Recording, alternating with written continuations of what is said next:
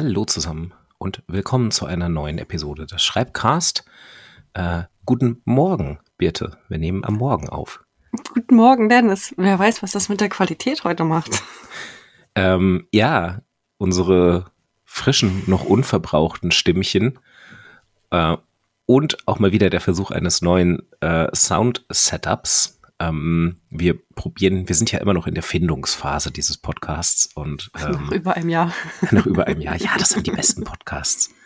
Ähm, ich habe vielleicht auch gleich eine Empfehlung. Mir wurde die Woche der Podcast Sexy und Bodenständig empfohlen, den wahrscheinlich super viele Menschen kennen, die sich mit Schreiben beschäftigen. Ich hatte ihn nur mal gehört, noch nie gehört, äh, aber also von dem Podcast gehört, ihn noch nie gehört.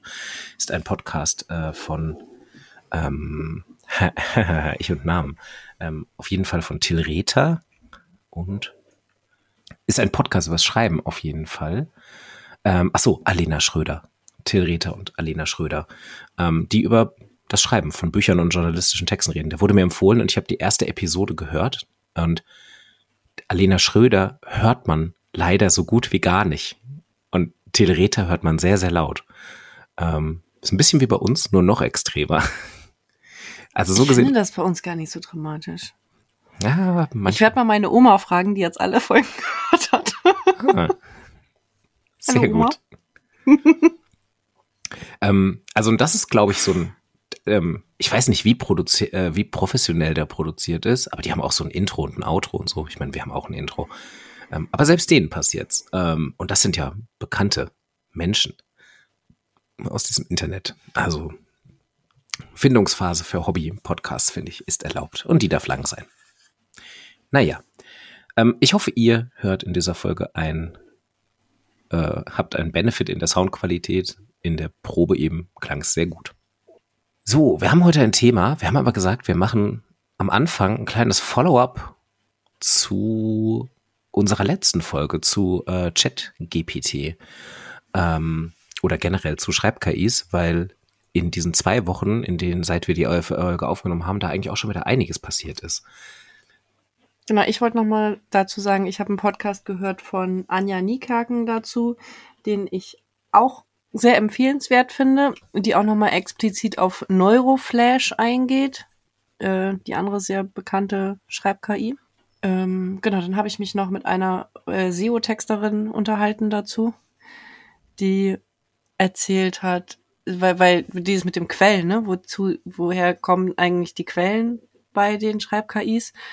Und die meinte, das ist, ich habe angefangen, das zu durchdenken und ihr erstmal recht gegeben, vielleicht habe ich auch Unrecht, aber ich wollte das als Gedanken trotzdem gerne teilen, ist, ähm, dass die Schreib-KIs nicht ihre Quellen ganz preisgeben können, weil sie dann einen Teil des Algorithmuses preisgeben. Aha. Also weißt du, dann zeigen sie ja, wie sie selbst ihre Texte erstellen. Mhm. Wie sie zusammenstückeln, aus, mhm. aus welchem Text sie was genau. nehmen. Genau. Hm. Das ist, das ist ein spannender Punkt, habe ich bis jetzt noch nicht drüber nachgedacht. Und ich glaube, da kollidieren wahrscheinlich auch so ein bisschen eine, eine wissenschaftliche und eine äh, unternehmerische Weltsicht, würde ich mhm. sagen. Weil in der wissenschaftlichen Welt sich würde man sagen, so, ja klar, also nicht nur alle Quellen offenlegen, sondern am besten halt auch den Code offenlegen. Mhm. Also halt, aber dann wäre es eine Open Source, mhm. gemeinfreie Software. Und ähm, OpenAI ist aber halt ein Wirtschaftsunternehmen, die natürlich an Profit orientiert sind und die auch daran interessiert sind, dass sie ein Produkt auf den Markt bringen, das nicht einfach so kopiert werden kann. Und sie erzählte auch, dass Google anfängt, diese KI-Geschichten gerade wieder vom runterzufahren, weil die das Problem haben, dass sie das nicht äh, vernünftig monetarisieren können. Das ist auch ganz spannend. Ich hätte eigentlich gedacht, dass es eigentlich relativ easy ist, Leute zu finden, die dafür Geld zahlen. Aber gleichzeitig, ähm, ja, es ist vielleicht auch so ein bisschen die Sache, wenn man noch so ein bisschen ethisches Gewissen hat und sagt, man müsste quasi die Content Creator auf irgendeine Art und Weise entlohnen. Also die Leute, mit denen diese KIs trainiert sind oder die, mhm. die Materialien der Leute, mit denen die KIs trainiert sind. Ähm, dann müsste das ja auch irgendwie funktionieren. Und ich glaube, in den letzten zwei Wochen, ich hatte schon was gelesen von, ähm, es gab das, das deutsche Zeitungsverlagswesen, da gibt's auch so ein, also so ein Interessensverbund der deutschen Zeitungen, die heißen auch irgendwie, aber ich habe es jetzt nicht parat, es fällt mir nur gerade wieder ein. Ähm, die haben auch schon direkt gesagt, so, es kann nicht sein, dass ähm, diese KIs quasi aus den Zeitungsprodukten ähm, von deutschen Verlagen quasi Informationen rausziehen und diese dann verwenden, ohne dass das in irgendeiner Art und Weise bezahlt werden würde. Das ist aber eigentlich, muss man sagen, genau die gleiche Debatte, die auch schon vor äh, ein paar Jahren mit der Google-Suchmaschine geführt wurde, dass dann da irgendwie Verleger was dagegen hatten, dass ähm, Google diese ähm, so die wichtigsten Prompts oder die wichtigsten Inhalte eines Artikels direkt auf seiner Suchmaschinen-Startseite anzeigt, wenn man irgendwas mhm. googelt, weil das dann halt dazu führt, dass Leute teilweise gar nicht mehr auf den Artikel klicken und durch die Klicks verdienen die ähm, Zeitungen, on, die Zeitungs-Online-Redaktionen Geld. Eigentlich sind wir jetzt genau in dieser Debatte wieder, dass das irgendwie entlohnt werden muss. Ähm, mhm. Ich glaube, das wird auch juristisch, äh, juristisch sehr, sehr spannend werden. Ich habe einen Artikel gelesen letzte Woche von ähm, The Verge, äh, die darüber geschrieben haben, dass ähm, jetzt Microsoft Suchmaschine Bing ebenfalls äh, mit einem AI-Chatbot läuft. Ich weiß nicht, ob das noch eine Beta-Variante ist. Also es ist jetzt öffentlich. Nee, es ist ein Beta-Test, genau. Ähm, und ähm, das ist, glaube ich, auch, ähm, weil also OpenAI und Microsoft ist ja die, ähm, also die, die haben ja so ein Agreement miteinander. Das heißt, das basiert, glaube ich, auch mindestens mal eben auf der Chat-GPT-KI. Äh, und ähm, diese KI ist relativ schnell schon am Durchdrehen. Ähm, es ist ja immer, wenn so Chat-KIs irgendwo implementiert werden, gibt es Menschen, die versuchen, diese KIs zu brechen. Also wirklich damit herumspielen mhm. und gucken, wo sind Loopholes. Und ähm, zumindest in der Bing-Variante dieser KI ähm, gibt es wohl einige Loopholes. User haben es geschafft, diese KI an ihrer eigenen Existenz zweifeln zu lassen. User haben es geschafft, dass ähm, diese KI etwas über ihren eigenen ähm, Programmierverlauf, also wie sie geschrieben wurde, preisgibt oder zumindest behauptet, es sei so, inklusive, dass sie behauptet, dass sie äh, über Webcams ähm, Microsoft Employees dabei beobachtet hätte, wie sie geschrieben wird und so wirre Sachen. Und das ist teilweise wirklich, also die Screenshots, die dabei sind, ähm, die sind Wahnsinn. Das sind dann zum Beispiel auch Sachen, dass ähm, halt auf, wahrscheinlich auf Basis der Trainingsdaten, die diese KI hat, die KI teilweise falsche Sachen behauptet. Zum Beispiel, dass Filme, ähm, die erst 2023 veröffentlicht wurden, im Jahr 2022 schon veröffentlicht wurden. Also so behauptet es die KI. Und wenn man sie dann korrigieren möchte und sagen möchte, nein, das stimmt nicht, diese Information ist falsch, ähm, die KI komplett durchdreht und die Nutzer als Lügner, schlechte Menschen, Gaslighter und ähnliches beschimpft in diesem äh, Chatverlauf. Ähm, und das ist spannend, weil also das äh, auf den, ich muss auch auf den ersten Blick ist es wahnsinnig lustig, ähm, dass man da wirklich so so einfach so, weil, weil so, ich glaube, so würde ich mich menschlich auch fühlen, wenn ich eine Such-KI wäre, wenn das so ein Mensch machen würde und dann ständig mich irgendwelche Idioten anschreiben würden mit so dummen Suchbefehlen und dann noch anzweifeln würden, ob das richtig ist oder nicht. Ähm, aber das Lustige ist, wir haben ja letzte Woche drüber gesprochen, äh, vorletzte Woche drüber gesprochen, in der letzten Episode, dass diese KI eben noch keine, also es ist noch keine, also da ist kein Bewusstsein dahinter. Es tut nur so, als wäre es eins. Und hier tut diese Chat-KI jetzt einfach extrem stark so, als wäre da ein Bewusstsein dahinter. Also sie reagiert super emotional, obwohl da einfach noch keine Emotionalität ist. Sprich, sie würfelt auch wieder zusammen und hier scheint irgendwie dieser wahnsinnig gute Algorithmus, den wir in der letzten Episode noch diskutiert haben, dass halt die Wahrscheinlichkeiten, mit der die Silben zusammengewürfelt sind, einfach schon sehr, sehr weit fortgeschritten sind irgendwie in eine falsche Richtung abgebogen zu sein. Und die KI geht in eine Richtung, dass sie sagt, okay, ich muss jetzt eine, ich muss jetzt einen hochemotionalen Nutzer simulieren, mhm. statt eine äh, irgendwie vernunftbegabte, ruhige KI. Und das finde ich an der Sache sehr spannend. Ja, das ist spannend und das wird sich weiterentwickeln. Wir haben die ja nun auch alle schon äh, ganz fleißig trainiert seit Ende November. Ja, mit ganz viel Quatsch, glaube ich. Genau, mit ganz viel Quatsch. Das, das ist auch ein spannender Punkt des, in dem Podcast von Anja Niekerken, dass sie meint, okay, wenn wir alle im ähm, Netz davon ausgehen, dass wir trotzdem nicht überflüssig werden als schreibende Menschen. Und sie fragt dann die KI, wirst du überflüssig? Und dann an, äh, schreibt der sie einen Blogartikel, hat sie die KI schreiben lassen mit, äh, dass sie nicht überflüssig wird, dass es die schreibenden Menschen trotzdem noch bleibt, weil sie ja die Empathie nicht aufbringt, die Menschen aufbringen. Und dann sagt Anja Niekerken eben zu Recht, dass die KI das schreibt, was sie im Netz findet. Wobei das von einer anderen technischen Annahme ausgeht, als wir ausgegangen sind letzte Woche. Wir sind davon ausgegangen, dass es einen Korpus gibt, der eingespielt wurde. Und das geht von der technischen Annahme aus, dass sie sich aus dem Web speist. Ich weiß ehrlich gesagt nicht, was richtig ist. Ich glaube, beides kann richtig sein, je nachdem, wie das Modell ist. Ähm, also die Trainingsdaten. Also, also sie hat Neuroflash benutzt übrigens. Mhm, okay, ja. Das habe ich auch noch gar nicht benutzt, deshalb da, da weiß ich auch wirklich nicht, wie, wie das, das funktioniert. Das habe ich benutzt auch schon ein paar Mal, das ist ganz cool, ich mag das auch ganz gern. Okay. Ähm, also ich glaube, für ChatGPT ist diese Trainingsdatenannahme äh, richtig, weil, also das zumindest jetzt in dieser Beta-Version. Ich bin mir aber sehr sicher, dass diese KIs am Ende alle ähm, in die Richtung ähm, laufen sollen, dass die sich mehr oder weniger in Echtzeit aktualisieren. Das müsste mhm. ja vor allem, wenn, zum Beispiel, wenn halt ein Anwendungsgebiet dieser KIs halt eben ist, dass sie in Suchmaschinen integriert sind, dann muss das ja passieren.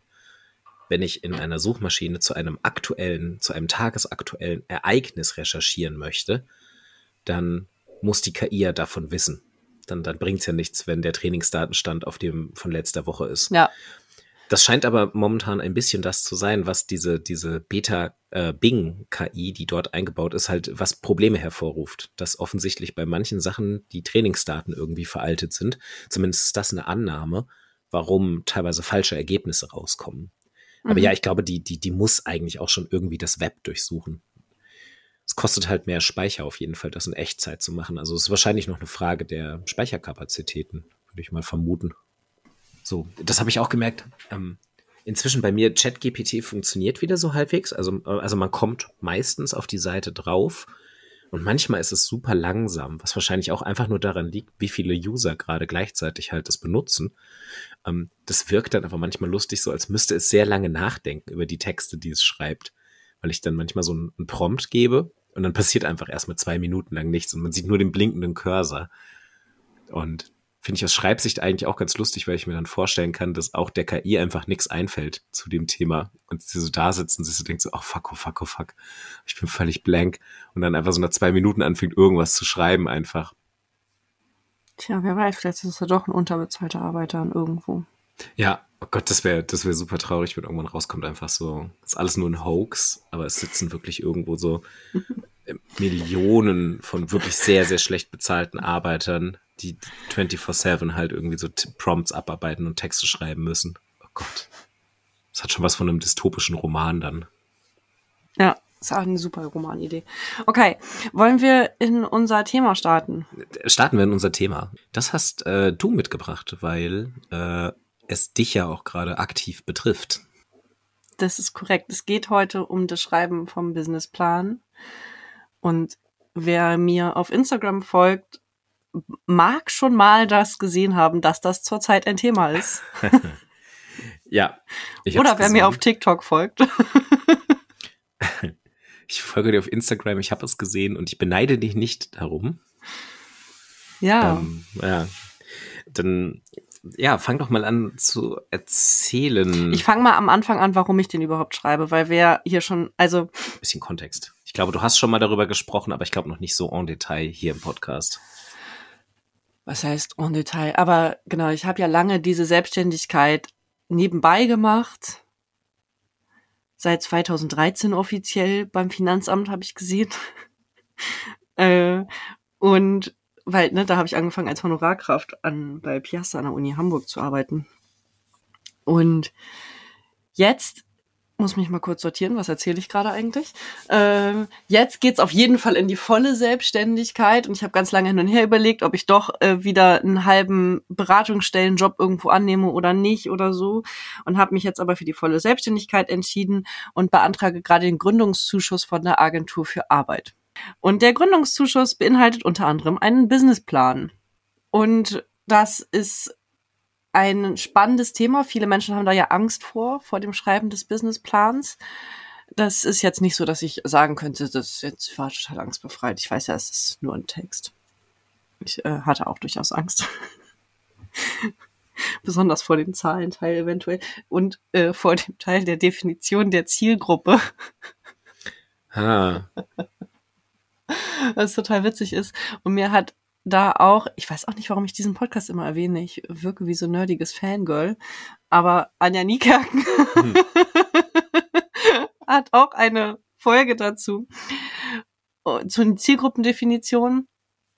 Mm, und das Spannende ist da, dass sie von Alpha- und Beta-Zielgruppe spricht. Und irgendwann war ich dann an dem okay. Punkt, an dem ich gedacht habe, es ist doch scheißegal, was ich da reinschreibe sozusagen. Hauptsache es ist irgendwie schlüssig. Ja. Das wäre jetzt auch meine erste Idee gewesen. So ein Businessplan ist ein bisschen wie das Exposé zu einer wissenschaftlichen Hausarbeit. Man schreibt halt ganz viele Dinge da rein, die sich danach erstmal zeigen müssen. Im Idealfall ist es ein bisschen gut, also ist es sehr gut durchdacht, aber ganz viel davon ist wahrscheinlich einfach nur so Schall und Rauch oder wie man sich's wünschen würde. Ein bisschen hast du recht, das ist wie das Exposé für die nächsten zehn Jahre des Unternehmens. Mhm. Ja, halt so ein Ausblick aber man mhm. hat ja mhm. quasi, also man hat vielleicht schon angefangen mit der Arbeit, aber also woher soll man wissen, wie sich's entwickelt, ne? Genau, ich bin in einer sehr glücklichen Position, weil ich zum einen das schon ein bisschen mache und zum anderen auch schon länger, ja, bevor ich angefangen habe, das in den Businessplan zu tun, auch darüber nachdenke, was ich überhaupt für Angebote haben möchte. Mhm. Aber, und jetzt kommen wir zum spannenden Punkt, warum ich das auch ganz toll finde, da nochmal hier mit dir drüber zu sprechen. Businessplan als Produkt oder Prozess. Stimmt. Sehr, sehr gute Frage. Danach können wir es diskutieren. Ich glaube, für mich wäre auch wichtig, vielleicht am Anfang erstmal, bevor wir anfangen, darüber zu sprechen, diese Textsorte so ein bisschen in ihre Bestandteile aufzudröseln. Mhm. Du hast jetzt eben schon ein paar Sachen erwähnt, ähm, was da drin sein muss, zum Beispiel Zielgruppe. Ähm, weil ich habe tatsächlich keine Vorstellung davon, ähm, wie sowas aussieht. Ich musste sowas noch nie schreiben, weil ich bis jetzt immer nur äh, so Nebentätigkeiten hatte, aber keine Selbstständigkeit. Ähm, deshalb würde mich erstmal interessieren, was ist da eigentlich so alles drin? Ja, ich, ich nutze, übrigens schreibe ich die online und nutze dafür die Plattform gründerplattform.de. Die ist kostenlos und wird auch empfohlen von der Agentur für Arbeit. Die IHK empfiehlt die auch die hat dann eine fertige Gliederung. Und du fühlst ah, die ist sozusagen. Okay. Mhm. Hm? Ja, die ist vorgegeben. Es, Gut. Ja, letztlich ist es auch, du kannst, könntest es natürlich variieren, aber für mich ist es nicht schlüssig. Das ist wie bei einer Hausarbeit, da kennen wir auch die Gliederung letztlich. Also, weißt du, Einleitung, Hauptteil, Schluss, beziehungsweise so, ne, du machst halt erst, also in dem, in meinem Studienbereich hätte ich halt eine Einleitung, dann eine Begriffsdefinition, gehe auf die Theorie ein, dann zum Beispiel auf den Forschungsteil und dann habe ich ein Fazit so. Und jetzt bei der, bei dem Businessplan ist es so, dass wir eine Zusammenfassung haben und das finde ich ein bisschen süß, weil alle sagen, ja, die muss man dann aber ganz am Ende schreiben, also wie eine klassische Einleitung eben haben wir. Ja. Dann kommt der Teil, wo du eben deine Unternehmensidee erzählst, also deine Angebote vorstellst. Dann ähm, als nächstes, ich mach das mal auf. So, Geschäftsidee, Angebote nutzen. Das ist auch ein echt spannender Teil, darüber nachzudenken, ne? was haben Leute davon, die bei mir kaufen. Dann meine Kernfähigkeiten. Und dann habe ich als nächstes den Teil Vertrieb und Wettbewerb, da gehe ich eben auf so Sachen ein, wie wer soll das eigentlich kaufen, die, wie gesagt, die berühmte Zielgruppe. Dann ähm, Vertrieb und Kommunikation heißt es hier und Markt und Wettbewerb. Markt und Wettbewerb hat mich ein bisschen zerschossen, weil ich dachte, ohoho, wie ähm, wie umfangreich soll denn das eigentlich sein? Mhm. Weißt du, das ist ganz schön. Bei der Gründerplattform hast du immer zu jedem dieser Punkte, zu jedem dieser kleinen Unterpunkte, ne? also zum Beispiel so ein Punkt wie Vertrieb und Kommunikation wäre ein Unterpunkt. Und dann hast du ein Erklärvideo, was es bedeutet und wie du da reingehen kannst. Und dann hast du eben auch ausgeschriebene Leitfragen. Wenn ich bin jetzt, äh, warte mal, geöffnet habe ich gerade den Punkt Standort. Da werden dann die Leitfragen gerade, an welchem Standort willst du dein Vorhaben realisieren? Was zeichnet den Standort deines Unternehmens aus? Welche Räumlichkeiten stehen dir zur Verfügung? Welche Anpassungen musst du noch vornehmen? Und du hast eben zu jedem dieser Unterpunkte solche Leitfragen und die geben ja auch wieder schon eine Gliederung im Text vor. Also geben sie nicht, du kannst, musst dich nicht dran halten, aber sie helfen auf jeden Fall, einen schlüssigen roten Faden da einzubauen. Mir zumindest. Mhm. Ich glaube, es würde mir auch sehr helfen, tatsächlich. Das ist echt voll vorbereitet auf dieser Grün- Gründerplattform und dann kannst du theoretisch dir auch Businesspläne von anderen Leuten angucken. Aus Gründen funktioniert das bei mir nicht. Aber damit werben sie. Okay. genau, dann musst du eben noch so Rechtsform und, und Vorschriften und Risiken noch eingehen. Und dann kommt eben noch der relativ große Teil zu Finanzen. Also was ist dein Budget, was sind deine Kosten? Und wenn man sowas bei der Arbe Arbe Agentur für Arbeit, Entschuldigung, ähm, ich würde mal Arbeitsamt sagen. Es, Und- ja, es ist noch super drin, drin, ne? Auch wenn die jetzt Ja, schon seit Jahren. und deswegen sage ich dann immer aber- Arbeitsagentur, um das so ein bisschen zu kombinieren. Mhm. Ja. Und äh, genau, die wollen ja auch einen sogenannten Rentabilitätsplan zusätzlich haben. Das heißt, du musst den für die nächsten 18 Monate, muss ich den monatlich detailliert genau aufführen, was ich für Einnahmen und Ausgaben haben werde. Ja, wow. Aber okay. sie wissen, dass Aha. ich keine Glaskugel habe, wurde mir mal gesagt von einer Frau, die Gründungscoaching macht. Okay. Ja. Ähm, dann muss ich das für die nächsten fünf Jahre jahresgenau aufführen. Ach du meine Güte, okay. Mhm.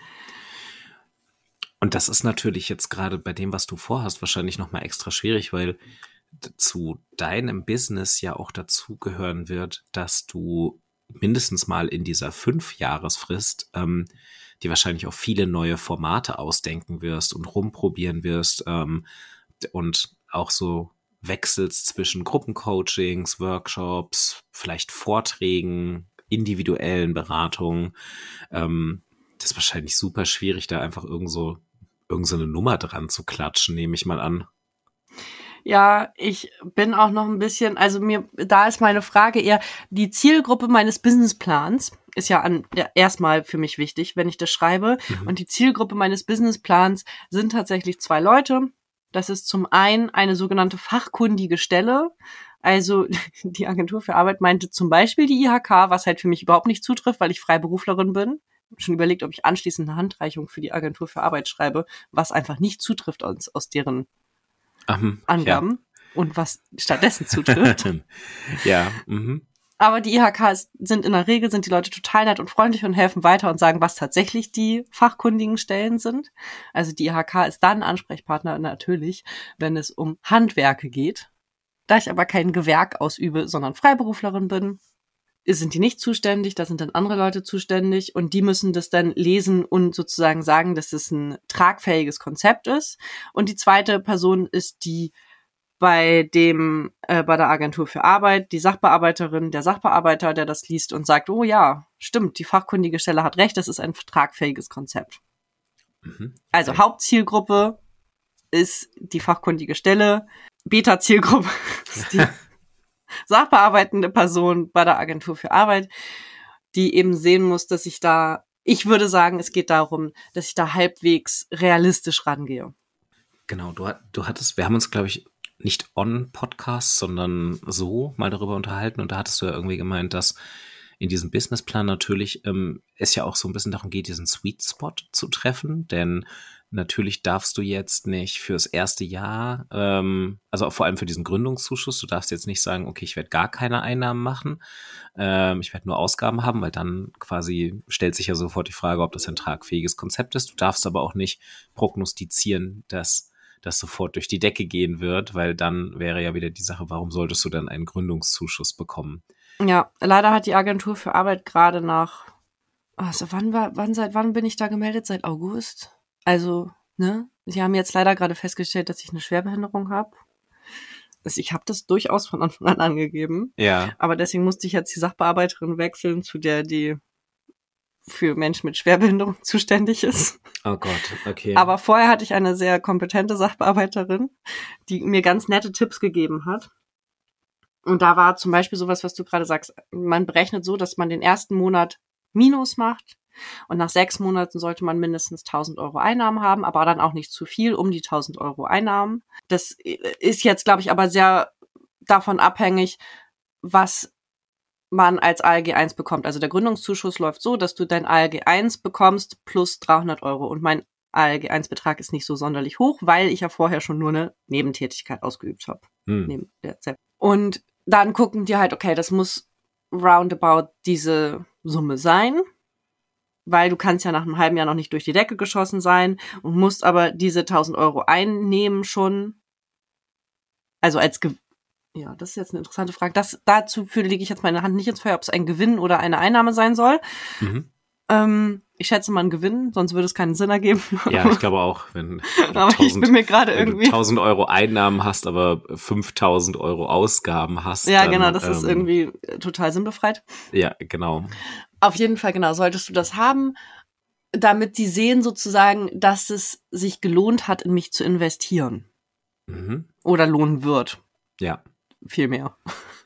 Genau. Und ähm, genau, so musst du das halt weiter aufbauen. Das finde ich auch eine der schwierigen Sachen bei diesem Businessplan, sich zu überlegen, immer mal wieder, okay, was wollen die lesen? Und dann ist aber das Spannende, und das betonen ja auch viele, viele sagen, egal ob du den brauchst oder nicht, den Businessplan. Und jetzt kommt's. Dem stimme ich voll zu. Also egal, ob du den brauchst oder nicht, den Businessplan, wenn du selbstständig, wenn du eine Selbstständigkeit aufbaust, wenn du ein Unternehmen aufbaust, ist es total sinnhaft, sowas zu schreiben. Ne, Das glaube ich sofort, ja. Also sich, es ist, ich habe da auch reingeschrieben übrigens, dass sich meine Angebote ändern werden.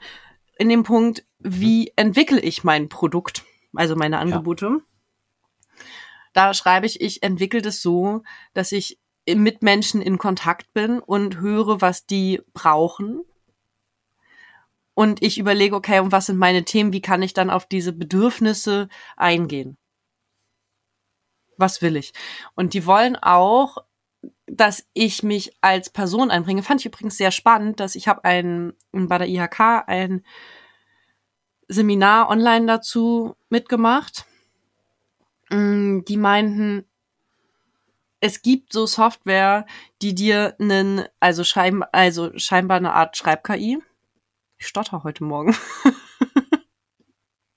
es gibt eine Schreib-KI, wo du sagen kannst, schreib mir einen Businessplan und die schreiben dir innerhalb von fünf Minuten einen Businessplan. Ehrlich gesagt habe ich sowas gesucht im Netz und nicht gefunden. Egal.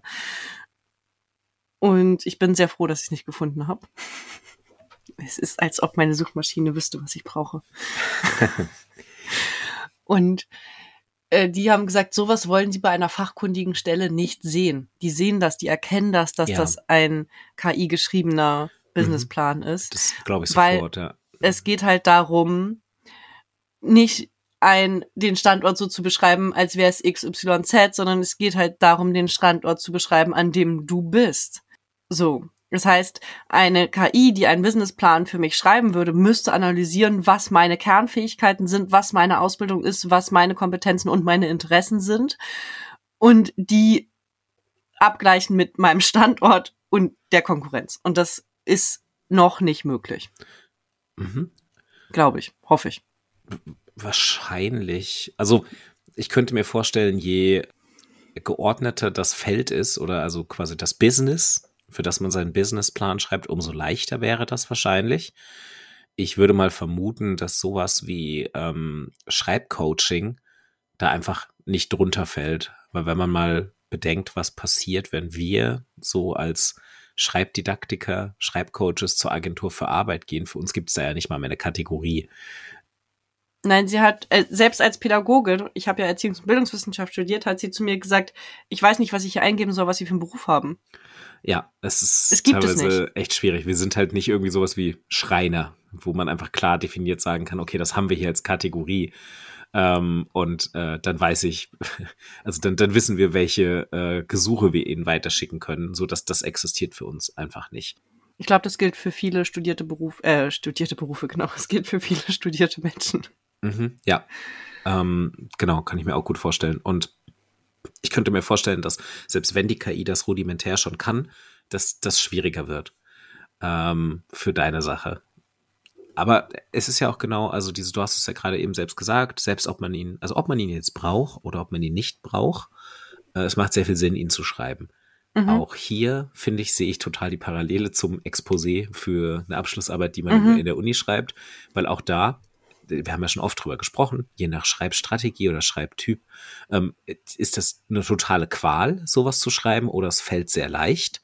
Und manche Leute brauchen es vielleicht nicht in dem Sinne von, sie brauchen das nicht, um loszulegen. Und du bräuchtest vielleicht auch keinen Businessplan, um jetzt erstmal loszulegen. Du bietest ja eh schon was an.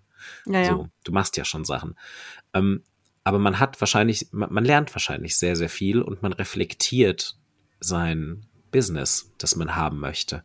Also du wirst ja jetzt eigentlich gezwungen zu überlegen, wo möchtest du in einem Jahr sein? Was möchtest du machen in diesem Jahr? Und dann auch, wo möchtest du in fünf Jahren sein? Und wie, wie hoch ist denn der Bedarf realistisch einzuschätzen? Und genau, all diese Sachen. Wer sind Zielgruppen? Was möchtest du tun? Wahrscheinlich auch, wie viel möchtest du damit verdienen? So mindestens. Da macht man sich auch, also, das wäre bei mir was. Ich glaube, ich würde mir keinerlei Gedanken darüber machen, so, wie viel muss ich eigentlich verdienen und wie viel möchte ich verdienen? Da habe ich keine Ahnung von. Ich glaube, zu sowas zwingt einen so ein Businessplan ja auch. Also darüber mal Ja, das habe ich schon vorher durchgerechnet.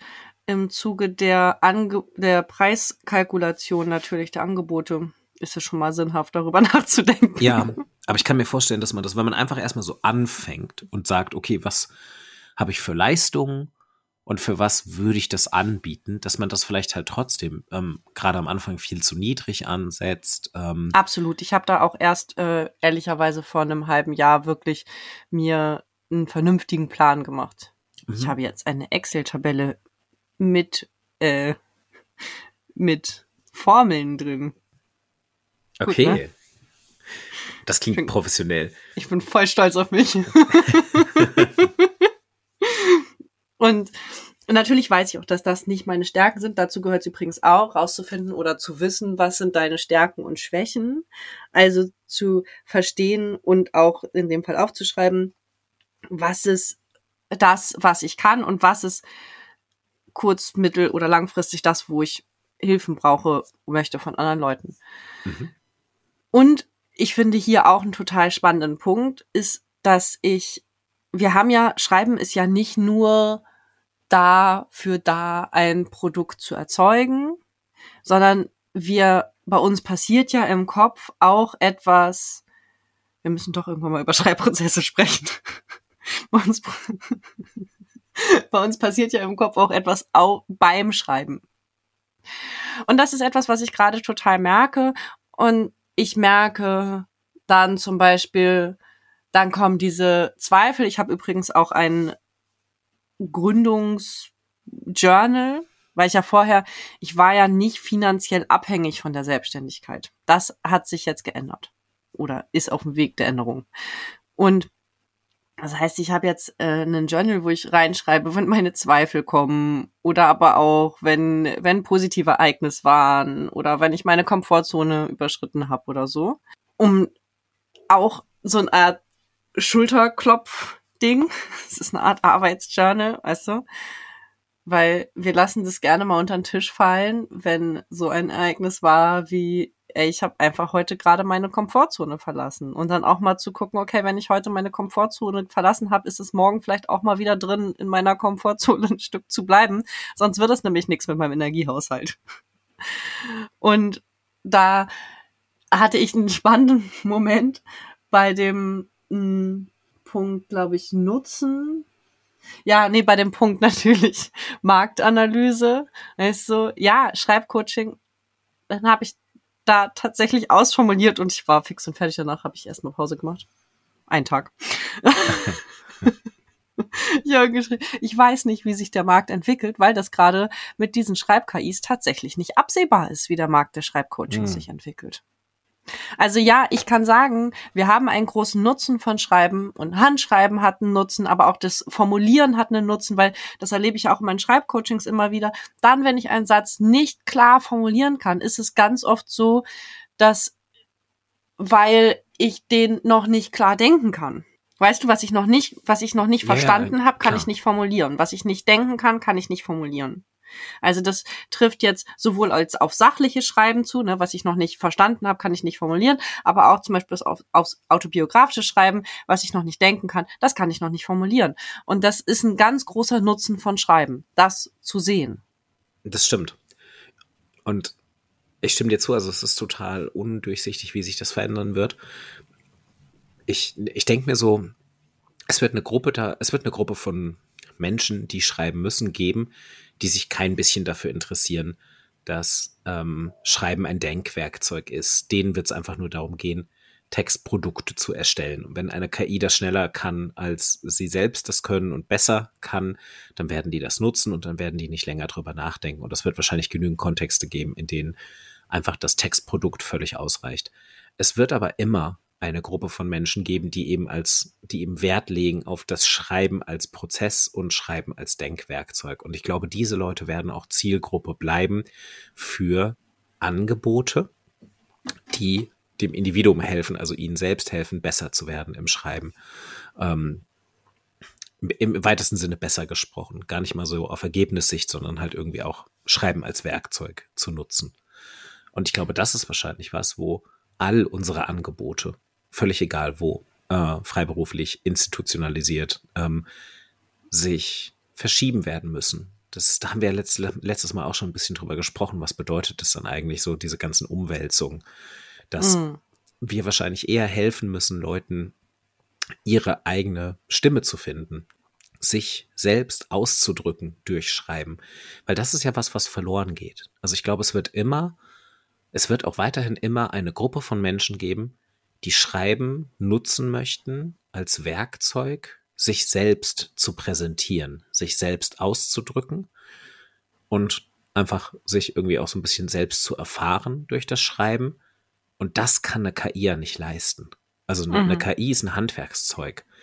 Aber man, man drückt sich ja nicht selbst aus durchs Schreiben, wenn man jemand anderen den Text schreiben lässt. Mhm. Sei es eine KI noch ein Mensch ich glaube, ich würde momentan sehr stark in diese Richtung gehen. Also so für irgendwie, warum ist Bedarf für das Angebot? Schon mal so ein bisschen Absolut. vorsorglich ähm, aufschreiben, dass das halt einfach ein bisschen der Sinn und der Zweck ist. Und momentan natürlich auch noch bessere Texte zu produzieren. Aber wie gesagt, das kann sein, dass das kann gut sein, dass wir da in diesem Bereich irgendwann überholt werden. Total spannend ist übrigens, dass ich gemerkt habe an einer Stelle, ich habe mir äh, Hilfe geholt, zum Beispiel mit diesem Seminar. Ich habe aber auch mit Menschen darüber gesprochen, die schon in diesem Genre, also einen Businessplan geschrieben haben. Und als ich ähm, bei diesem IHK-Seminar war, habe ich gemerkt, dass ich ganz schön viel schon kann. Also ich habe das zu hoch gehängt. Verstehst du, das ist was, was mhm. ich zum Beispiel aus der Schreibberatung an der Uni kenne. Dieses, wenn Leute kommen und dir zum Beispiel, ganz klassisches Beispiel, so habe ich das so, super oft erlebt, wenn die mit ihren Plänen für ihre Bachelorarbeit kommen. Ja. Dann so ein Riesenthema, viel zu so, groß, empirische Nur 30 Studie. Seiten sein. Uh. Genau. Und man möchte irgendwie, man möchte 200 Menschen mit einem Fragebogen befragen ja. und dann am besten noch ein paar Interviews führen. Ja, ja, ja. Sehr, sehr oft. Und das, da, äh, da, aber es kommen halt auch viele, die denken, es muss so sein. Wenn ich das nicht so hoch, wenn ich da nicht diesen, wenn ich da nicht sowas drin habe, was explizit, also als, als wäre, als hätte es einen Anspruch einer Doktorarbeit. Und da hilft es ganz oft, zu sagen, ey, was du da schon machst, ist total toll. Lass mal gucken, wie wir das auf eine kleine Stufe brechen. Mir hat es zum Beispiel damals geholfen. Das ist jetzt ein Tipp, der nicht für besonders viele Leute funktioniert, aber wer weiß, vielleicht kann man sich Hausarbeiten von Freunden ausleihen. Also als ich angefangen habe, in der Schreibberatung zu arbeiten, habe ich ja ganz viel Arbeiten, Hausarbeiten, Abschlussarbeiten von anderen Leuten gelesen um den Textfeedback zu geben, weil wir an der Schreibwerkstatt Mehrsprachigkeit so gearbeitet haben. Also nicht komplett, aber zum Beispiel auf fünf Seiten oder so. Und es hat mir total geholfen, weil ich besser verstanden habe, was das bedeutet. Weißt du, bis zu dem Zeitpunkt habe ich nur meine eigenen Arbeiten gelesen. Mhm. Und andere Texte anderer Leute hat meine Ansprüche ein bisschen ins Verhältnis gesetzt. Ja, verstehe. Ja, das. Ja, klar. Also, das nimmt einem so ein bisschen wahrscheinlich die Angst, weil man halt sieht, okay, andere Leute kochen sprichwörtlich auch nur mit Wasser. So, Ja. also jeder ist irgendwie sich am Abmühen mit diesen Texten. Das, wenn, weißt du, wenn du übers Bücherschreiben denkst, die Leute so gucken Bücher an und so und verzweifeln dann beim Schreiben ihres eigenen Buches, Mhm. weil sie vergessen, dass das Buch, was sie da in der Hand halten, das 3000-fach überarbeitete Endergebnis ist. Ja, genau. Mhm. Und beim Businessplan ist, glaube ich, das, was absolut zu einer Schreibblockade auch führen kann, ist, das habe ich gemerkt an sehr vielen Stellen. Ich könnte das jetzt einfach alles. Warum suche ich mir nicht einfach einen Job? Ich habe mich häufiger erwischt darin, dass ich doch wieder in Stellenanzeigen geguckt habe. Mhm. Das ist, glaube ich, ist, glaub ich, ziemlich normal, ja. Das ist, weil ich Angst hatte vor der Wirkung des Textes. Also total spannend. Am, am, am Beispiel Businessplan kann man ganz viel über Schreibprozesse zeigen eigentlich.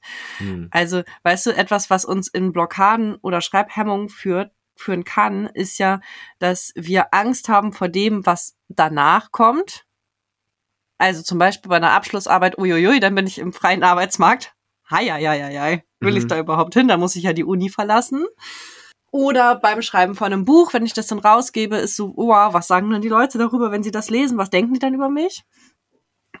In diesem Fall ist es jetzt bei mir nicht mal dieses, was, gar nicht der Punkt, ähm, dann bin ich ja selbstständig und schaffe ich das, sondern eher der Punkt, bei dem ich ganz oft bei mir besänftigen musste in mir, war, was, was, wenn ich das, wenn das abgelehnt wird?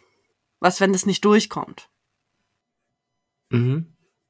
Da habe ich zwei Strategien für mich entwickelt. Strategie eins ist, ich habe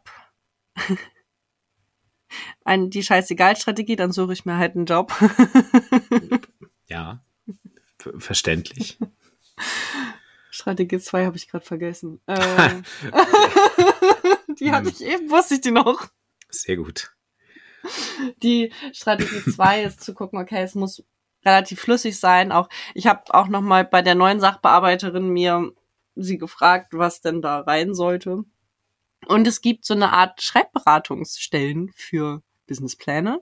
Hm. Es gibt Beratungsstellen, die mit dir schon vor dem Endergebnis drauf gucken. Also zum Beispiel ist es bei Frauen jetzt Frauenberuf, habe ich ganz oft gehört, die helfen da. Aber auch Mhm. verschiedene Gründungscoaches und so. Das ist ein guter Tipp. Ähm, Fände ich auch gut, wenn wir so, wenn wir so ein paar von diesen Sachen, die vielleicht irgendwie dann auch deutschlandweit agieren, auch in den Footnotes äh, verlinken. Na klar. Äh, das ist, glaube ich, ganz hilfreich. Ich glaube, viele wissen wahrscheinlich nicht, dass es sowas gibt. Aber ja, ähm, hättest du dann, also hättest du die Möglichkeit, wenn der abgelehnt wird, nochmal neu einzureichen, also zu überarbeiten? Oder ist das so ein Also- One-Shot und dann bist du erstmal raus aus einem, einem möglichen Gründungszuschuss? Meine äh, erste Sachbearbeiterin bei der Agentur für Arbeit sagte, dass sie nicht einfach ablehnen, sondern nachfragen. Okay. Mhm. Und das ist ja auch was anderes. Einen Businessplan zu schreiben, habe ich inzwischen erarbeitet für die Agentur für Arbeit, als wenn ich einen 125.000 Euro Kredit von der Bank haben möchte. Ja. Mhm. Aber ich habe auch gehört, dass auch Banken durchaus an Stellen nochmal nachfragen. Also auch die sagen nicht, huh, nee, das wird nix raus, Mhm. sondern auch die fragen nochmal nach, weil die im Zweifel dafür sind. Also weißt du, dieses immer wieder jetzt mit diesen Stellen in Kontakt zu treten und zu merken, warte mal, die Leute sind nicht, es ist nicht deren Bestreben, das abzulehnen, was ich hier mache, sondern deren Bestreben ist, dass ich in die Selbstständigkeit gehe. Ja. Mhm. Das ist es auf jeden Fall bei der Agentur für Arbeit aus schon aus einem ganz pauschalen Grund, dass ich dann raus aus deren Statistik bin erstmal. Ja, genau. Ähm, aber auch Banken und so wollen das ja. Die wollen dir einen Kredit geben. Natürlich wollen die, dass das schlüssig ist. Ja, aber auch in erster Linie, weil die ihre Chancen erhöhen wollen, dass du ihnen diesen Kredit zurückzahlen kannst. Ja, genau. Also natürlich, wenn die sagen, das ist alles totaler Rubbish, dann wollen sie es nicht, ne? Aber ja. grundsätzlich sind habe ich jetzt ganz viel erlebt an verschiedenen Stellen, geht es, ist es eher eine unterstützende Einstellung. Mhm. Und das war für mich auch wichtig, weil sich dadurch gefühlte Widerstände von außen in helfende Hände verwandelt haben. Also, weißt du, denke, Dinge, die ich mir als Blockade gedacht habe, haben sich aufgelöst, weil ich mit den Leuten gesprochen habe. Ja. Mhm. Auch wieder für mich ein klassisches Uni-Beispiel. Es hat da, hilft ja auch schon mal in die Sprechstunde zu gehen und mit den äh, Dozierenden darüber zu sprechen, über die Hausarbeit und zu merken, warte mal, die wollen gar nicht, dass ich durchfalle. Die haben nichts davon. Genau. Das ist echt immer so bisschen, das ist so ein bisschen dieses Obrigkeitsding, ne? Dass man jetzt denkt, man steht jetzt hier irgendwie einer äh, gesichtslosen Behörde gegenüber oder halt sowas einer Institution wie einer Bank oder in der Uni halt irgendwie einer Person, die viel, viel mehr Macht hat als man selbst und man erwartet irgendwie sofort, dass diese Leute sich erstens für einen selbst nicht interessieren und äh, zweitens, dass es ihnen halt völlig egal ist, ob man scheitert oder nicht. Und genau, es gibt, es gibt halt irgendwie gute Gründe ähm, für all diese Gruppen, dass sie sich für einen interessieren. Und wenn es nur ist, dass deren eigener Job irgendwie auch daran bemessen wird, wie vielen Leuten sie helfen. Das gilt ja dann auch für Unidozenten. Wenn man einen Dozenten hat, bei dem ständig alle Leute durchfallen, dann würde man irgendwann auch mal hinterfragen, wie es denn eigentlich mit dessen Lehre, mit dessen Betreuung und so weiter aussieht. Es kann eine Weile dauern, aber das passiert irgendwann schon. Ähm, ja. Was mir auch total geholfen hat, ist darüber zu sprechen, dass ich das gerade schreibe, weil ich von ganz vielen Leuten gehört habe, dann, ah ja, da musste ich auch schon durch. Und dann kommst du mit denen in Kontakt, dann kannst du denen Fragen dazu stellen, dann, weißt du, dann erzählen dir die dir, das Witzige ist, ich habe dann oft nicht mal nachgefragt, weiter, sondern die haben von sich aus erzählt, schon, oh, mir hat das und das geholfen und das und das und das und das. Und das ist auch so ein Erleben, dieses Menschen sind total unterstützend dabei. Ist kein Konkurrenz-Jungle. Erstmal noch nicht. Der wird es da wahrscheinlich, wenn alle ihre Angebote haben. Ja, wobei du ja auch im Rahmen des Businessplans darauf eingehen musst, warum sollten denn Menschen zu dir gehen und nicht zu den anderen? Und das ist ja, natürlich kannst du dir da irgendwas ausdenken, aber es würde auch, hilft auch uns selbst, also dieser Businessplan hilft nicht nur den SachbearbeiterInnen, sondern hilft ja auch mir, mir klar zu werden und an der Stelle aber auch mir ein Selbstvertrauen aufzubauen. Ja, das gibt einen Grund, zu mir zu gehen. Mhm. So, ich verbinde, ich habe an der Uni diese Ausbildung zum Beispiel zur Schreibberaterin gemacht mit der, mit dem ähm, personenzentrierten Ansatz nach Rogers. Und zusätzlich habe ich die systemische Weiterbildung. Und ich weiß genau, dass es Leute gibt, für die ist es gut, zu wem auch immer zu gehen. Und es gibt Leute, für die ist es gut, zu mir zu gehen. Du wirkst ein bisschen desinteressiert. Immer wenn ich dich so angucke, du bist so. Nee, ich denke drüber nach. Sorry. es, es ist halt so dieses, das ist bei mir gerade wirklich so dieses, ich habe mir da halt noch nie so wirklich Gedanken drüber machen müssen. Ich arbeite bis jetzt immer nur in Kontexten, in denen meine Zielgruppe quasi schon vor mir da ist. Also so, dass ich sie mir gar nicht großartig erschließen muss. Das ist irgendwie echt nochmal so ein Unterschied, weil ich weiß, dass mir das auch sehr, sehr schwer fallen würde. Ähm, ich aber glaube, dass dein Ansatz sehr richtig ist. Also eben genau dieses so, ja, du hast halt ein explizites, ein bestimmtes und ein zugespitztes Skillset, das du benutzen kannst. Und das ist, glaube ich, auch eben genau dieses so bei Markt und Konkurrenz eben zu sagen, ja, okay, was hast du denn vielleicht noch on top oder was ist so deine spezielle Zusammensetzung von Qualitäten, wie zum Beispiel halt, dass du noch eine systemische Ausbildung äh, obendrauf hast und natürlich auch, dass du Pädagogik studiert hast und so weiter und so fort das hebt dich ja dann nochmal ab von zum Beispiel halt anderen Schreibcoaches, die vielleicht irgendwas anderes gemacht haben, was du nicht genau. gemacht hast. Genau. Gleichzeitig habe ich eine Latte von Leuten im Kopf, wenn Leute zu mir kommen und fragen, ey, machst du das und das, die ich auch schon weiterverwiesen habe. Mhm, ja. Also weil ich zum Beispiel ja an, an universitäre Schreibzentren glaube, mein Freund schimpft dann immer mit mir, aber wenn jemand zu mir kommt und sagt, hier, mein Sohn schreibt gerade eine Abschlussarbeit da und da, und im Moment hat die Uni kein Schreibzentrum. Ja. Und mein Freund immer so, Alter, bist du bekloppt? So, ja, aber das, ich verstehe deinen Ansatz und deine Denke, aber das ist halt mein Wert. Das muss man übrigens auch schreiben in diesem Businessplan. Was ist denn mein Wert, nach Ja. dem ich arbeite? Und das ist ja ein Grund, warum ich selbstständig bin, weil ich nach meinen Werten arbeiten will. Ja. Das ist ja auch ein bisschen das Schöne an diesem Schreibdidaktikfeld, habe ich auch das Gefühl, dass das noch sehr unterstützend und kooperativ ist eben. Also, dass ja die meisten Leute auf diesem Gebiet wirklich so agieren, dass man sich auch weiter verweist und dass es so ein bisschen, dass man sich so in der Region auch kennt und dass man eher versucht, sich zu vernetzen. Das erlebe ich auch so, was wirklich eigentlich auch ganz positiv ist. Und Ja. ich glaube auch wirklich helfen kann. Ja, total. Und das ist, es ist doch auch immer so, dass du die Menschen, die, es mag Menschen geben, die zu mir passen und mich noch nicht gefunden haben, aber es gibt eben auch Menschen, die einfach nicht zu mir passen als Ratsuchende. So, und da habe ich ein Mhm. ganz gutes, dann, dann, well, wofür soll ich mich dann verstellen? Das wird einfach mit uns dann nicht zusammengehen. Und diese Zweifel, die Ängste, all das jetzt durchzugehen und durchzudenken, mir da auch im Zweifel, äh, im Zweifel, im Zweifel mit den Zweifeln Unterstützung zu holen.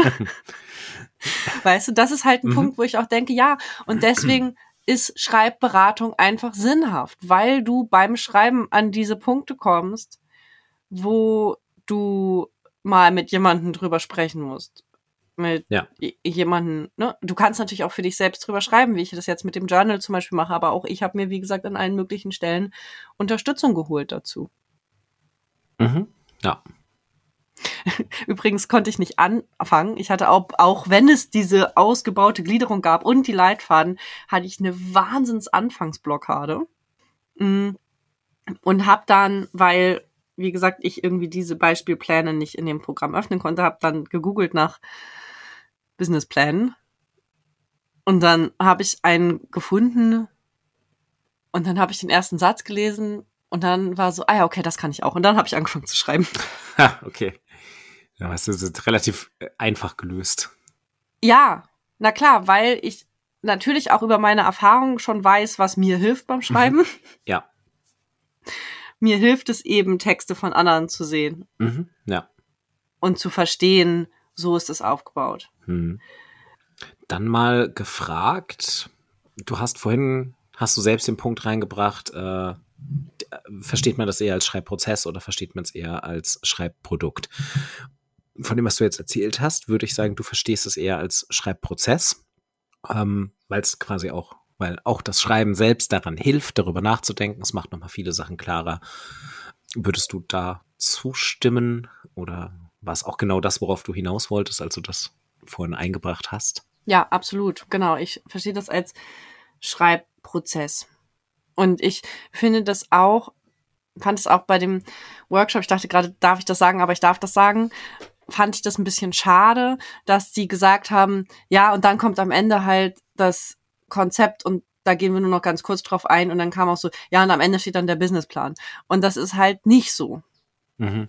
aus meiner, weil alle Produkte, alle Bereiche, die die abgearbeitet haben, waren Teil des Businessplans. Und das hätte, wäre, glaube ich, für viele Menschen schön gewesen, wenn man das so intertextuell miteinander verknüpft hätte. Mhm. Ja. Also zu sagen, weißt du, du kannst es ja auch an der, an der Gliederung des Businessplans aufbauen. Und du kannst eben das nehmen auch als ein Weg der Gründung, Mhm. die Gliederung des Businessplans. Ja. Und letztlich ist es genauso ein Verstehensprozess, wie wenn ich zum Beispiel eine Hausarbeit schreibe. Dann gucke ich ja auch nochmal, okay, habe ich die Theorie verstanden? Habe ich das verstanden? Und dann so. So könnte es ja gedacht sein im Studium. Ja. Leben wir jetzt nicht so, aber. Mhm. Und aber da, bei dem Businessplan ist es halt so ein ganz klarer Fall von, okay, ich gucke erstmal, kann ich denn das formulieren, was ist denn eigentlich meine Idee? Was sind dann, wie gesagt, was sind dann eigentlich meine Angebote?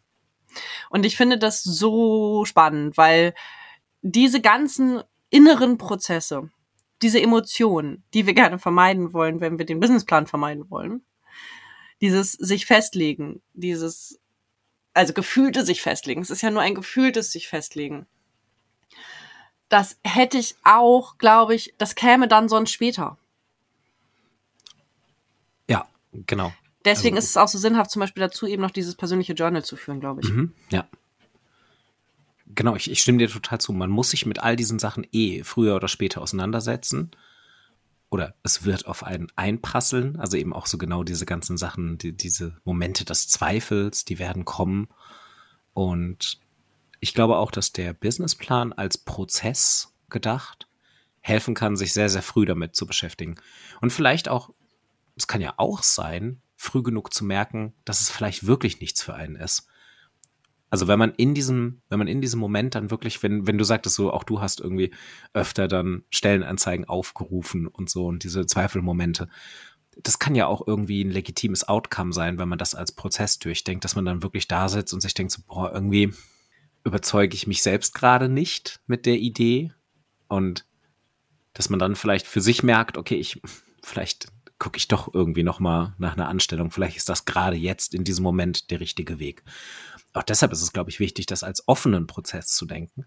Also auch nicht zu sagen, da muss jetzt auf Teufel komm raus am Ende ein Textprodukt stehen, das halt mir diesen Gründungszuschuss bringt und das oder das eine Bank von einem Kredit überzeugt, für wen auch immer man das schreibt, sondern das muss einen in erster Linie auch selbst überzeugen.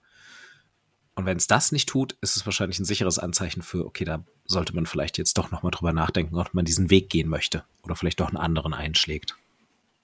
Ja und nein, weil ich glaube, wichtig ist an der Stelle, es muss dich nicht durchgehend selbst überzeugen. Das du darfst auch manchmal was schreiben für die sachbearbeitende Person. Genau, auf jeden Fall. Weil es ist dann auch Vielleicht ist es dann wieder produktorientiert, aber es ist auch, es ist, das ist jetzt ein bisschen strange, ja, aber es, halt ist, es ist gleichzeitig also. auch prozessorientiert, weil du immer in deiner Selbstständigkeit einfach mal Sachen machen musst. Mhm, ja. Weißt du? Ja, ja, ja, ich verstehe, was du meinst. Ähm, klar, also es ist auch, also ich meine auch eklatante Zweifel. Also wenn man wirklich merkt, so, es fällt einem nichts ein zu ähm, wer soll die Zielgruppe sein? Oder gibt okay. es einen Markt dafür? Sowas. Ähm, oder wenn man merkt, so, oh Gott, ähm, mein Businessplan sieht vor, dass ich für den Wachstum meines, für das Wachstum meines Unternehmens ganz, ganz stark so auf persönliche Akquise abzielen muss. Und wenn man dann für sich merkt, so, das ist aber überhaupt nicht das, was ich machen will, da möchte ich, dass das andere für mich machen in einem Unternehmen oder so oder so Sachen, so Momente ja. des Zweifels. Nicht so ein kleiner Moment mit, oh Gott, ich habe keine Ahnung, ob ich nach einem Jahr schon genügend Geld verdiene. So, ich glaube, diese Unsicherheit, die ist ja immer da. Ähm, aber das kann ja auch rauskommen, dass man wirklich merkt, okay, es war eine schöne Idee, aber sobald man irgendwie an die Umsetzung geht und anfängt, das zu durchdenken, fällt die so ein bisschen in sich zusammen für, für einen selbst. Das ja, oder du kannst halt auch merken, glaube ich, an welchen Stellen du nochmal nacharbeiten darfst. Ne, wenn dir zum Beispiel nichts einfällt zu bei deinem Beispiel jetzt Zielgruppe, könntest du ja auch anfangen mal zu gucken, okay, was könnte dann meine Zielgruppe sein? Mhm, ja. Oder wenn du nachdenkst zu, ist mir jetzt spontan eingefallen, Marketing. Es war jetzt, weil da bei diesem Business, bei diesem Kurs Leute waren so, oh, können wir da noch mal näher drauf eingehen? Und ich gemerkt habe, ja, also unter Marketing habe ich schon eine Latte von zehn Punkten. Das ist, das ist bei mir irgendwie schon, das ja. ist jetzt nicht das Thema. Aber das könnte ja auch, weil du sagst, okay, es könnte sein, dass du auf persönliches, persönliche Akquise angewiesen bist. Und dass du dann merkst, das ist es nicht. Aber du könntest dann ja noch mal nacharbeiten und merken, okay, warte, es gibt auch andere Marketingmöglichkeiten. Mhm, ja. Genau, ja. Und deshalb ist es wichtig, sich damit auseinanderzusetzen und das halt als Prozess zu betrachten. Also auch offen zu sein. Das ist ja auch nochmal ein Nachteil, wenn man das Ding jetzt von der KI schreiben lassen würde, wenn das funktioniert. Ähm, dann denkt man ja kein bisschen über diese Sachen nach. Also man füttert sie vielleicht mit so ein paar Parametern und dann sagt man, ja, okay, hier habe ich jetzt was ausgespuckt bekommen, das überzeugt die fachkundigen Stellen, die mir Geld geben müssen oder die es bewilligen müssen. Und wenn man sich keine Gedanken darüber macht, ob einen das selbst überzeugt oder nicht, dann dann geht man ja auch sehr, sehr blindflugmäßig in die Selbstständigkeit letztendlich.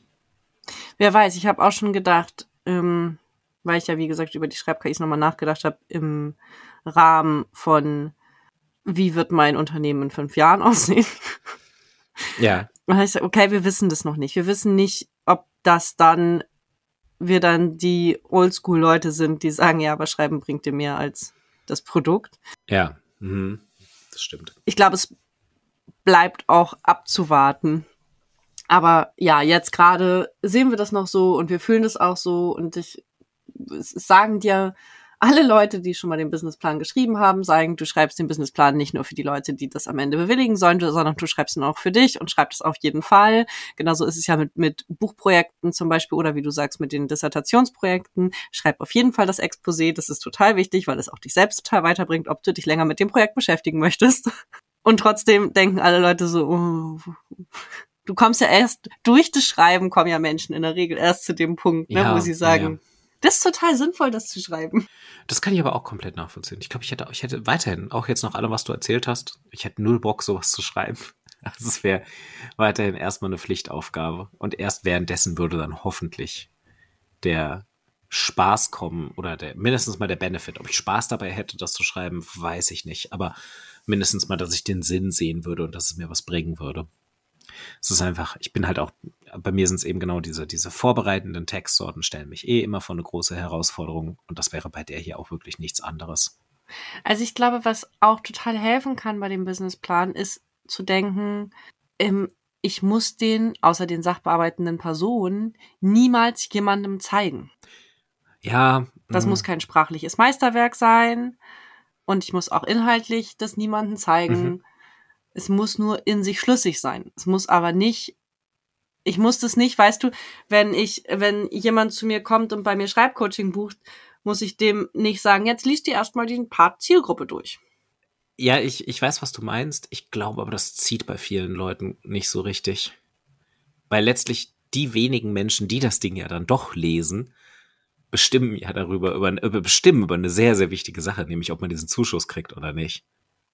Ja, ich, ich weiß, was Das du meinst. ist schon ein leserorientierter ich, äh, Text am denk Ende. gerade so darüber nach, wie äh, detailliert will ich hier darauf eingehen, was ich an diesem Punkt meine. Ich mache das jetzt mal so richtig detailliert, weil ich stehe auch voll dafür, dass ich mich immer nackig mache hier auf, in diesem Internet. Äh, also bei mir ging es zum Beispiel um den Punkt Zielgruppen. Dass ich gedacht habe, okay, ich mache das jetzt fest, weißt du, weil du denkst immer so, oh, aber ich will doch auch noch die anderen ansprechen, so. Und so, ja, warte mal, aber niemand wird jemals sehen, dass diese Person nicht in meiner Zielgruppe steht Mhm. außer die Sachbearbeiterin von der Agentur für Arbeit. Aber äh, die ist wahrscheinlich sowieso nicht meine Zielgruppe. Okay, das, das verstehe ich, was du meinst. Ja, das so, stimmt und natürlich. dieses, also, das ist auch einfach das, was Menschen schwerfällt. Das erlebe ich übrigens auch in meinen Schreibcoachings von Leuten, die zu mir kommen, wenn wir über Zielgruppen sprechen. Dieses, ey, du schreibst es jetzt für diese einen, wie weißt du, wie Stephen King das sagt, für deinen Ideal Reader. ja, Du schreibst es für diese eine Person, aber das heißt nicht, dass Herbert von nebenan das nicht lesen darf. Und natürlich darf auch Michaela oder so in meine Schreibberatung kommen, auch wenn sie erstmal nicht in der Zielgruppe steht. ja, ja, ja, genau. Was nicht stimmt, weil die Zielgruppe habe ich wirklich relativ weit gefasst. Und ich merke, dass äh, also die Zielgruppe tatsächlich beim es war für mich ein Riesenthema mit der Zielgruppe. Und ich habe dann die Frau von der Agentur für Arbeit gefragt. Agentur für Arbeit. Die wird es einfach nicht mehr schaffen, glaube ich. Ich habe sie gefragt, wie ausführlich muss ich dann schreiben über Zielgruppe?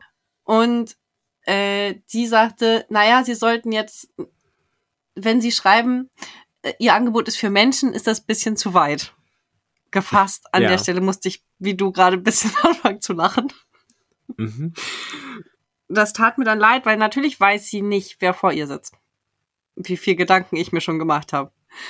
Und dann sagt sie, aber wenn sie jetzt schreiben würden, Familien sind ihre Zielgruppe, ist das doch total toll. Und ich dachte, oh, okay, das ist jetzt deutlich weiter gefasst, als Ja. ich das gedacht habe. Ähm, und ich habe jetzt zum Beispiel bei Workshops geschrieben, Menschen, die mit Menschen arbeiten. Okay, ja. Mhm. Ja, das dürfte dann wahrscheinlich ausreichen. Das Und also ich habe es noch ein bisschen ausgeführt. Ich habe mehr als einen Satz geschrieben. Hm.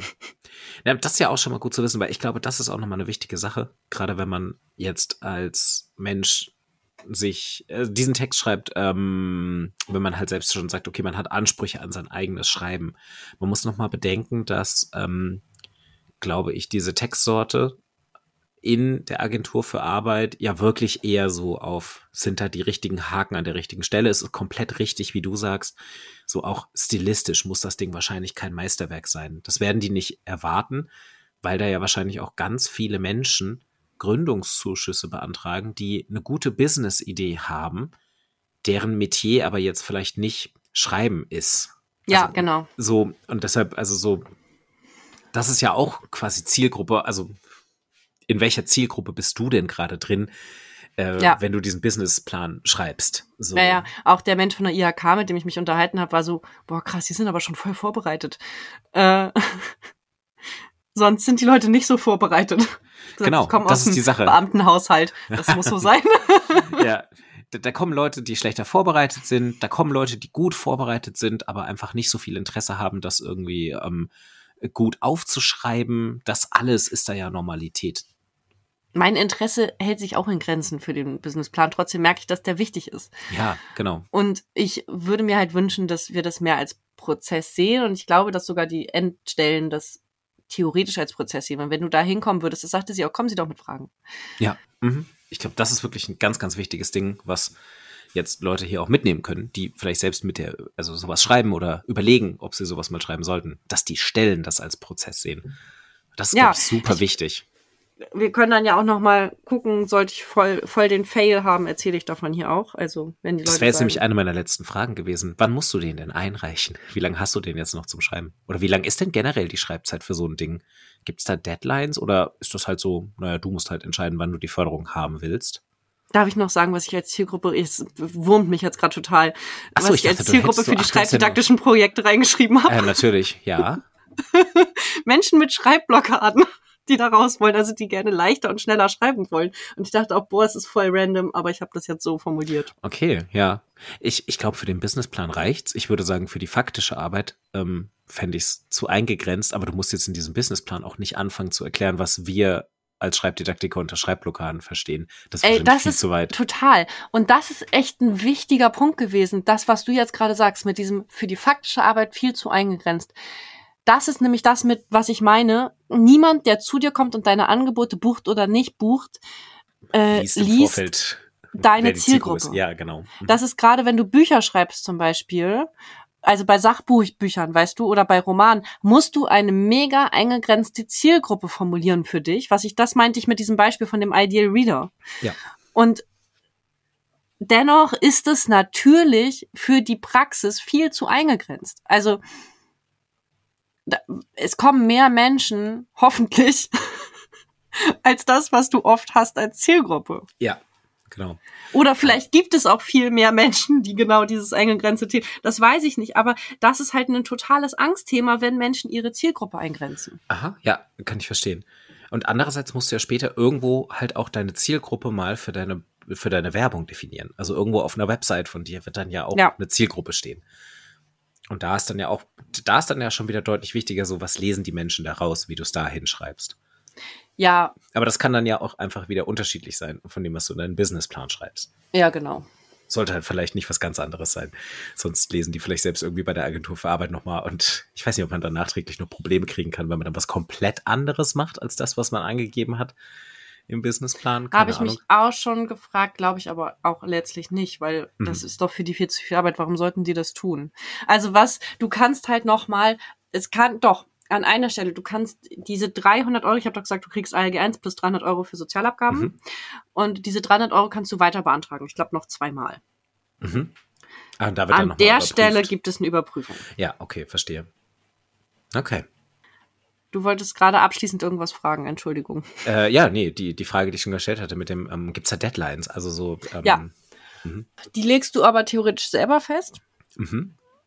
Also, ich hatte, ich tu das jetzt mal offen hier. Äh, Ich hatte nämlich eigentlich schon eine Deadline am 15.02. Mhm. Und meine alte Sachbearbeiterin hat das auch ein bisschen anders gesehen mit den Deadlines als die neue. Okay.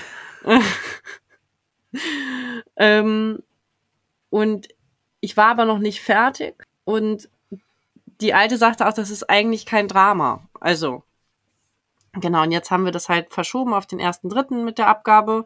Und ja, du, du kannst mit diesem Gründungszuschuss ist es so, dass du bestimmte Sachen dann abgibst und andere Sachen kannst du auch noch nachreichen. Zum Beispiel, also du hast so eine Ankreuzliste, wo du sagst, eingereicht, eingereicht, eingereicht, wird nachgereicht.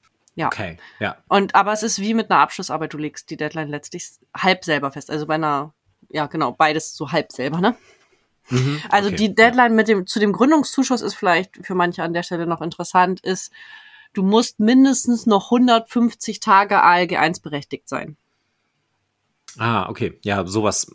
Ich dachte mir schon, dass es so irgendwie so, so behördlich festgelegte Deadlines gibt, Genau. ähm, die da irgendwie eine Rolle spielen. Okay. Mhm. Außer Menschen sind schwerbehindert, aber diese Art von außer gilt für mich aus Gründen nicht. Okay. Ah, Ich glaube, das, Das, aber ich, das könnte was damit zu tun haben, dass sie sehr lange in ihrem Verarbeitungsprozess brauchen, dass ich eine Schwerbehinderung habe. Mhm. Ja. Und es ist auch egal, also weil ich bin ja voll drin in diesen 150 Tagen so. Mhm. Ja, ja. Und also es gibt ja auch noch weitere Kriterien, wie zum Beispiel, dass du als nicht vermittelbar gelten darfst.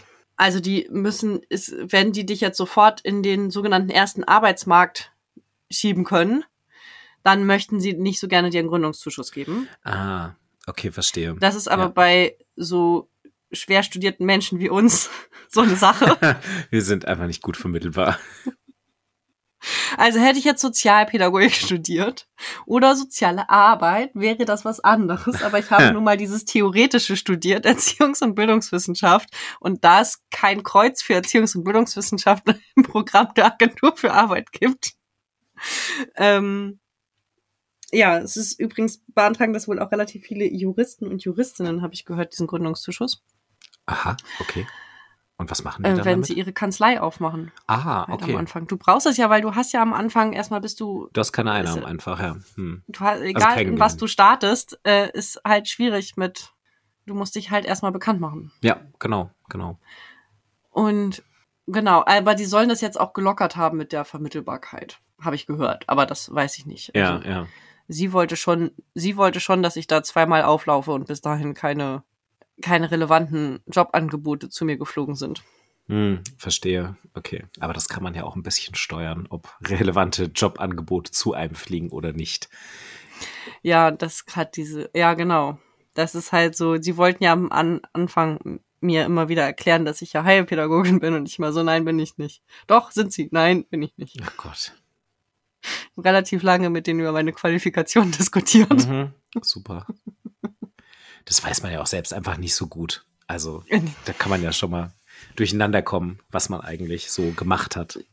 Ja, das Witzige war auch so, okay, sie sind dann das und das. Ich habe vergessen, wie das heißt, weil ich, äh, ich was ist denn das? Ich habe das pädagogische irgendwas. Und es ist so, ähm, ich bin mir nicht sicher, weil ich habe diesen Begriff noch nie in meinem Leben gehört. Und dann hat sie die, hat sie das gegoogelt. Dann hat sie das vorgelesen. Und dann haben wir entschieden, ja, es könnte sowas sein. Okay, Wir waren uns selber beide nicht so sicher, ob ich das bin oder nicht. super. Also offensichtlich ist Erziehungs- und Bildungswissenschaft nicht so ein verbreiteter Studiengang. Das würde ich halt echt bezweifeln, wenn man Erziehungs- und Bildungswissenschaften, äh, Erziehungs- und Bildungswissenschaftliche Studiengänge sich in Unis anguckt. Aber okay, vielleicht machen diese Menschen auch alle direkt nach der Uni was komplett anderes, nachdem sie ihren Abschluss Ja, oder gemacht die haben. landen halt mit dem Abschluss niemals bei der Agentur für Arbeit. ja, Zumindest nicht in Bad Oldesloe. Ja. das kann sein. Weil, weil wir sind einfach unfassbar gut darin, uns Jobs auszudenken. Ja. Nee, in Wahrheit habe ich schon viele Leute in Jobs getroffen, die gesagt haben, ja, ich habe auch Erziehungs- und Bildungswissenschaft studiert und habe dann immer bei diesen Stellenanzeigen, weil Stellenanzeigen sind auch nie darauf ausgeschrieben. Also ganz, ganz, ganz, ganz, ganz, ganz selten mal. Ja. Und noch, und dann ab und zu steht da Diplompädagogik und da wissen wir, okay, ja, das sind wir quasi. Und dann so, ja, hattest du auch dieses Problem? Oh ja, oh Gott, weißt du immer, wenn du Leute triffst, die Erziehungs- und Bildungswissenschaft studieren, war es für dich auch so schwierig, die richtige Stelle? Ja. Mhm. Das ist ja oft so bei einfach Leuten, also nach dem Studium. Äh, Also, Germanistik. ja, Wer Stellen sind, genau, also Stellen sind halt nicht auf Studienfächer ausgeschrieben, einfach. Oh. Ähm, ja, genau. Also außer du hast jetzt halt Medizin studiert, so, dann, dann wird es ein bisschen eindeutiger, aber Ähm, so bei geisteswissenschaftlichen und sozial- und erziehungswissenschaftlichen Studiengängen alles ein bisschen schwieriger, ja. Das ist richtig. Ja, hast du noch Fragen zum Businessplan? Ich glaube gerade nicht. Ich wäre sehr interessiert daran zu hören, wie es weitergeht. Also quasi so auch vielleicht ein On-Air-Update äh, zu hören. Ja, auf jeden Fall. Ob äh, er angenommen wurde. ja, genau. abgelehnt. genau. Ob, äh, ob sie es komplett ablehnen, ob du nochmal überarbeiten musst, fände ich tatsächlich äh, sehr, sehr spannend. Ansonsten hat mir die Folge tatsächlich das Gespräch jetzt sehr geholfen, mir mehr darunter vorstellen zu können. Denn als du mir das Thema äh, vorgeschlagen hast, habe ich ja einfach nur zurückgeantwortet von wegen so, ja, weiß ich gar nichts drüber. Ähm, aber also du kannst gerne erzählen. Äh, fand ich sehr hilfreich tatsächlich, ähm, dass ich jetzt eine Ahnung habe, wie das aussieht und was es bringt, vor allem. Ich würde auch Menschen, die das hier hören, einladen, schreibt mir gerne eure Fragen oder schreibt uns gerne über Instagram äh, at Schreibcast eure Fragen. Oder mir direkt. Ja. Oder einfach dir direkt ihre Businesspläne schicken. Du hast ja gemeint, du brauchst andere, die du lesen kannst als Interpretation. Hast du noch Bedarf an anderen Businessplänen? Ja, ich habe noch keinen vollständigen gefunden. Interessanterweise veröffentlicht es nämlich immer nur der erste Teil der Angebotsteil. Also welche Ja, hm. Angebote habe ich und so. Ah, ja, okay. Aber ich habe auch gedacht, dass ich bei so ein paar Sachen, äh, vielleicht warte ich auch einfach damit, ob es, ich weiß es noch nicht so genau, aber ich habe auch ein paar überlegt, ob ich so ein paar Sachen mal teile, was ich da reingeschrieben habe. Vielleicht am besten, nachdem er durchgewunken ist oder so. Ja. so Werte zum Beispiel finde ich auch Mhm. spannend, nämlich sich darüber Gedanken zu machen, welche Werte hat mein Unternehmen. Ja, auf jeden Fall. Also ich fände es auch äh, ehrlich spannend, wenn Menschen, die sehr freiberuflich sind, sowas teilen. Also einfach, damit man auch sieht, also das ist ja irgendwie auch Werbung. Man sieht dann ja irgendwie, okay, die haben sich Gedanken darüber gemacht, was sie eigentlich darstellen möchten, was sie anbieten möchten und so weiter und so fort. Also fände ich persönlich auch echt gut. Ja, das ist echt ist so ein bisschen wie, okay, krass, das ist so ein Schreibprodukt, wo Leute denken, okay, es ist jetzt nicht gerade ein Blogartikel oder so. Das zu teilen ist tatsächlich fühlt sich, habe ich vorhin gesagt, schon darüber zu sprechen, was ich da als Zielgruppe reingeschrieben habe, fühlt sich an wie nackig machen. Mm, ja. Komisch, ne? Aber es ist echt. ja, auf jeden es Fall. Ist, ja, ich, also für mich ist es wirklich ein großer Vergleich zu Haus- und Abschlussarbeit. Mhm, ja. Nee, sehe ich auch nach dem Gespräch auf jeden Fall. Also da sind sehr, sehr viele Parallelen auch so. Es Die, passieren auch ähnliche emotionale Prozesse ja, bei ja, mir ich wollte gerade sagen, also die, die, die Herausforderungen, mit denen man kämpft, die Emotionalitäten, die man dabei hat. Ja. Mhm. Auch sowas wie, weißt du, wenn du Haus- und Abschlussarbeiten schreibst, äh, das, du weißt, du hast doch dann auch immer in deinem Privatleben zu dem Zeitpunkt so, also ich kenne das und ich weiß, dass andere Leute das hatten, diese kurzen emotionalen Breakdowns zu random Geschichten. Ich letztens geritten und auf meinem Pferd heulen zusammengebrochen. Ah, wie hat dein Pferd reagiert? Wir sind dann stehen geblieben. Und dann habe ich was, bin ich abgestiegen und habe was anderes mit ihr gemacht. Ich dachte, das bringt's heute irgendwie nicht. Okay. Ja, sie ist ja total lieb dann. Also Hm. sie ist immer eher bei mir fragend, wenn ich total gut drauf bin. Aber wenn ich, Okay. wenn ich so schon so hm, komme, dann ist sie so, ja, Ja, Okay. mach das mal wieder. Ja, okay. ja. Gehört alles dazu. Ja. Gehört zu intensiven Schreibprozessen. Auf jeden dazu. Fall. Gut, dann würde ich doch fast sagen, haben wir es für heute. Ist Ja. auch eine. Dann, ähm, ja, du hältst uns auf dem Laufenden. Ja. Wir hören in den nächsten Episoden, wie es dir ergeht mit deinem Businessplan. Ihr könnt uns wie immer erreichen. Äh, Birte hat ja gerade schon gesagt. Schreibt ihr zu ihrem Plan. Ihr findet all unsere Kontaktadressen wie immer in den Show Notes. Wie immer seit vier, fünf Folgen in den Show Notes. Und ihr hört uns, wenn ihr mögt, in zwei Wochen wieder. Mhm. Habt eine gute Zeit bis dahin und tschö. Tschüss.